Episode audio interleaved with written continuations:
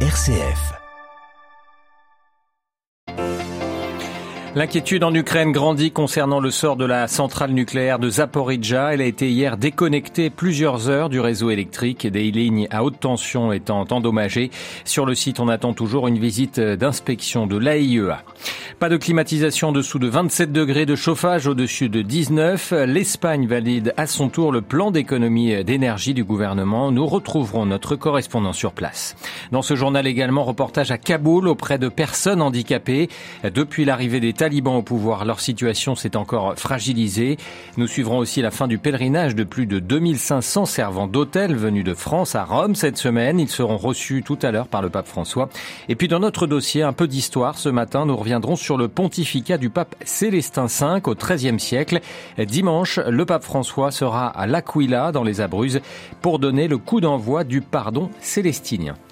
Radio Vatican, le journal Olivier Bonnel. Bonjour. En Ukraine, l'inquiétude grandit concernant le sort de la centrale nucléaire de Zaporizhia, la plus grande centrale nucléaire d'Europe sous contrôle des forces russes. Victime de plusieurs bombardements, a été momentanément déconnectée du réseau hier. Des missiles ont endommagé les lignes électriques, élevant le risque de désastre nucléaire. Plus tard dans la journée, la centrale actuellement sous contrôle russe a pu être reconnectée au réseau, mais Washington a mis en garde Moscou contre tout détournement d'énergie qui serait inacceptable. Myriam Sandouno.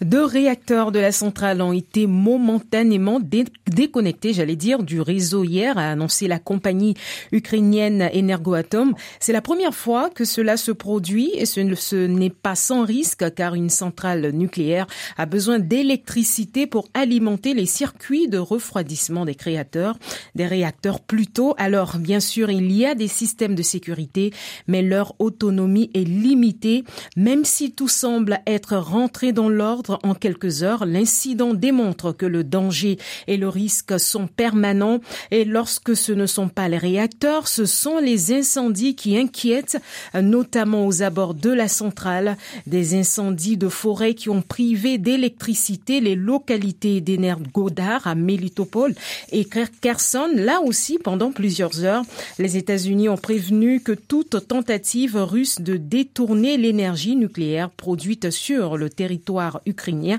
ne serait pas tolérée. Cette électricité, estime la diplomatie américaine, lui appartient de droit. Et de son côté, l'ONU appelle toujours à mettre en place une zone démilitarisée autour du site afin d'en garantir plutôt la sécurité.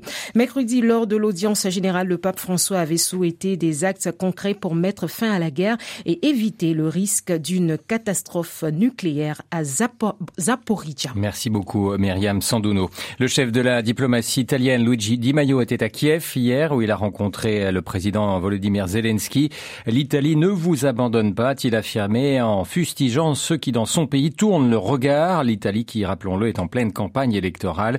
Les Italiens qui ont accueilli plus de 150 000 réfugiés ukrainiens depuis le début de la guerre.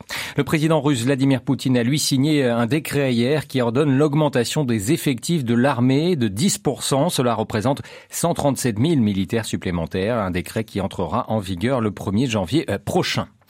La crise énergétique contraint euh, les différents pays d'Europe à s'adapter. Hier, le Parlement espagnol a voté les mesures d'économie d'énergie prises au début du mois par le gouvernement de Pedro Sanchez dans le cadre du plan européen pour réduire les importations de gaz russe. À Barcelone, les explications de notre correspondant Louis Marsens.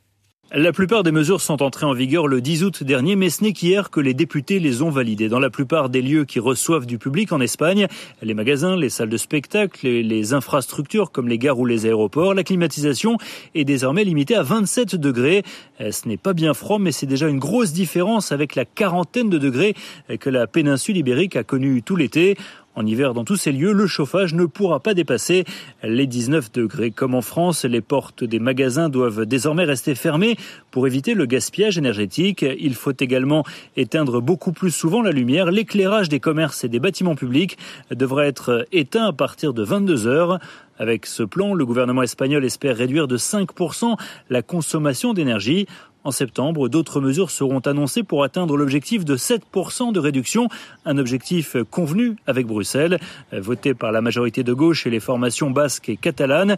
Le décret a été rejeté par la droite. Elle considère ce plan inefficace et mal préparé. Barcelone. Luce Marsens pour Radio Vatican.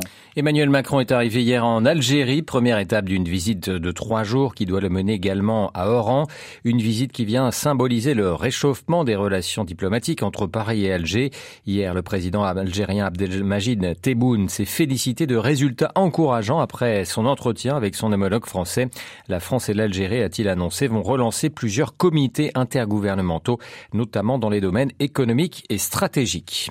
En Angola, Joao Lourenço en passe d'être réélu. Selon les chiffres de la Commission nationale électorale transmis hier soir, le président, le parti du président sortant, le MPLA, aurait obtenu 51,7% des voix contre 44,5% pour le principal parti d'opposition, l'UNITA.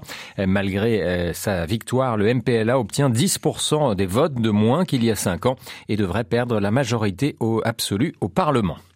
Depuis un an et l'arrivée des talibans au pouvoir en Afghanistan, le pays s'enfonce toujours plus dans la pauvreté, une pauvreté accélérée par le gel de milliards de dollars d'avoirs à l'étranger et un tarissement de l'aide humanitaire internationale. En l'absence de politique publique ambitieuse, les Afghans qui souffrent d'un handicap sont dépendants des ONG, mais depuis l'arrivée des talibans, avec la crise qui frappe le pays, leur situation s'est encore fragilisée. Le reportage à Kaboul d'Inagil. Dans les locaux de l'association Roshan Delan, en périphérie sud de Kaboul, une dizaine de personnes sont installées dans une pièce minuscule. Ahmad Ali Hassani, lunettes de soleil sur le nez, petite canne pour aveugle dans une main, prend la parole. On est une ONG locale de défense des droits des handicapés. On s'entraide pour trouver du travail et on fait remonter nos préoccupations aux autorités. Les préoccupations sont nombreuses. Habituellement, les Afghans qui souffrent de handicap reçoivent une petite pension, l'équivalent de 60 euros par mais depuis l'arrivée des talibans il y a un an, ils n'ont rien reçu. Cette aide financière est pourtant essentielle. Les personnes handicapées ont peu accès au travail. La législation stipule que tout organisme doit employer un minimum de 3,5% de personnes atteintes de handicap.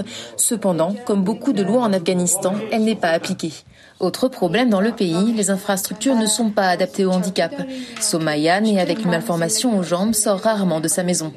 Je ne peux pas aller où je veux seule. Les rues ne sont pas adaptées pour les fauteuils roulants. Elles sont pleines de trous. C'est difficile. Pour soutenir les personnes handicapées, des organismes internationaux sont implantés comme la Croix-Rouge, mais leur action reste limitée. Les personnes handicapées vivent un calvaire à l'heure où le pays continue de s'enfoncer dans la crise. Inès Gilles, à Kaboul, pour Radio Vatican.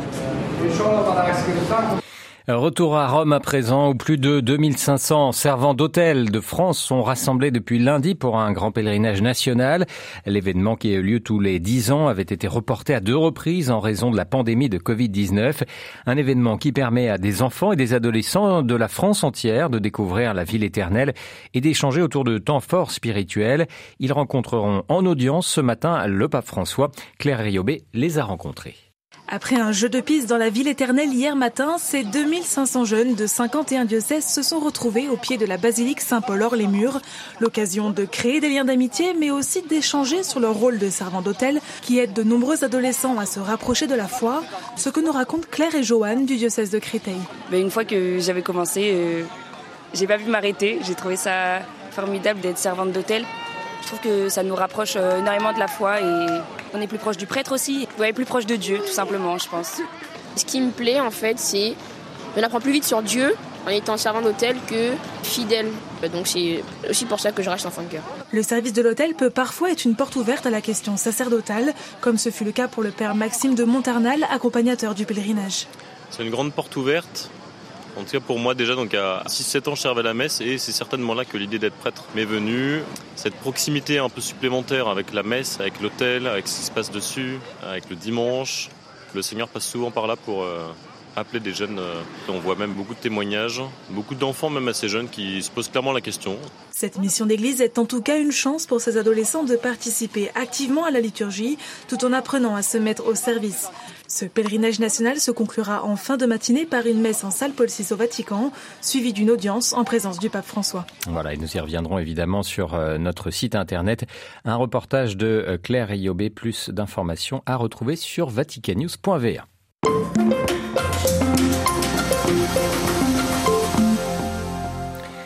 Le pape François se rendra dimanche à L'Aquila, dans les Abruzzes, au centre de l'Italie. Une visite pastorale d'une matinée dans cette ville tragiquement touchée par un séisme le 6 avril 2009. Le Saint-Père rencontrera d'ailleurs euh, des familles des plus de 300 victimes.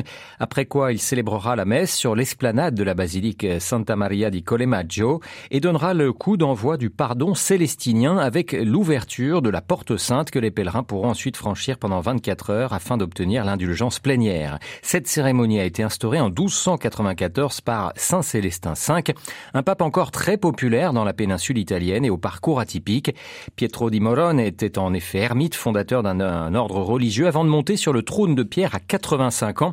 Il finit par renoncer à sa charge après un pontificat d'à peine plus de 5 mois, un pontificat dont nous parle ce matin Paul Bertrand, il est professeur d'histoire médiévale à l'Université catholique de Louvain-la-Neuve.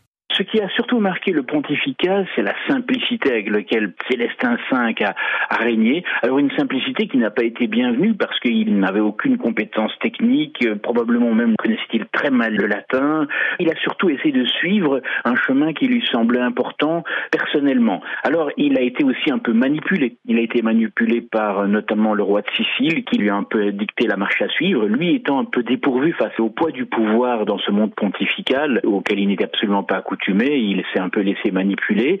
Mais à côté, il y a surtout euh, cette volonté de sa part de soutenir d'abord son ordre religieux à lui, mais aussi toute une dynamique spirituelle très particulière, qui est la dynamique des franciscains spirituels. C'est un peu comme ça qu'on va le voir, comme celui qui va lancer une série de soutiens forts pour la spiritualité, notamment au niveau franciscain, la spiritualité au sein de son ordre, et à côté de cela, ce sentiment général qui est une grande simplicité qui parfois confine à la naïveté ou en tout cas confine à un manque de technicité, pourrait-on dire de nos jours. Alors Célestin V renonce à sa charge le 13 décembre 1294.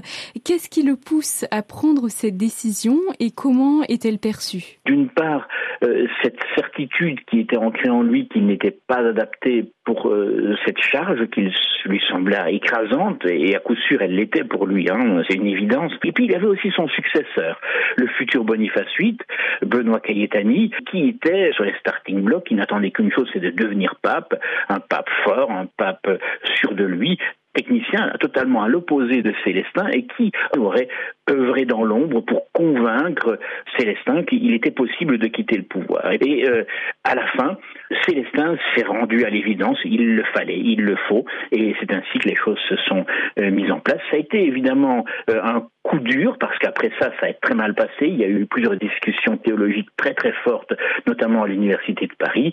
Ça a été disputé également parce qu'on savait que son successeur c'était Boniface VIII. Il passait très mal et donc tout le monde s'est dit dès le départ, les cardinaux, les princes, oui, mais est-ce qu'on n'a pas été un peu trop vite en acceptant la démission de Célestin? Donc euh, il y a eu une crise qui s'est résolue tout simplement par euh, la montée en puissance de Boniface et puis euh, l'oubli en quelque sorte de Célestin qui d'ailleurs deux ans après meurt en retrait du monde. Alors Paul VI, Jean-Paul II, Benoît XVI se sont rendus sur la tombe de Célestin V à L'Aquila et maintenant le mhm. pape François.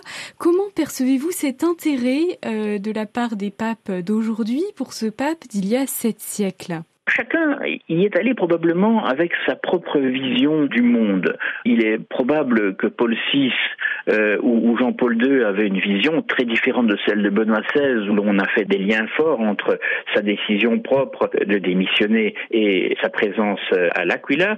Quant à, François, c'est encore autre chose. Dans tous les cas, euh, ce qu'ils reconnaissent et ce qu'ils veulent reconnaître, c'est l'importance d'une dévotion populaire italienne très forte. Il y a probablement aussi quelque part en arrière-plan cette idée d'une Église encore à réformer et de euh, ce personnage simple euh, qui peut être un, modèle, somme toute, de papauté, euh, un modèle de pouvoir qui refuse le pouvoir. C'est cette vision d'un pouvoir vécu comme non pas une fin en soi, mais comme une charge par rapport à laquelle il faut être de la plus extrême humilité. Je pense que c'est cette question de l'humilité qui est une question devenue fondamentale maintenant pour le pouvoir au sein de l'Église qui est en jeu en grande partie. Voilà, le professeur d'histoire médiévale à l'Université catholique de Louvain-la-Neuve, Paul Bertrand, interrogé par Adélaïde Patrignani. Un entretien retrouvé en intégralité sur vaticanews.va.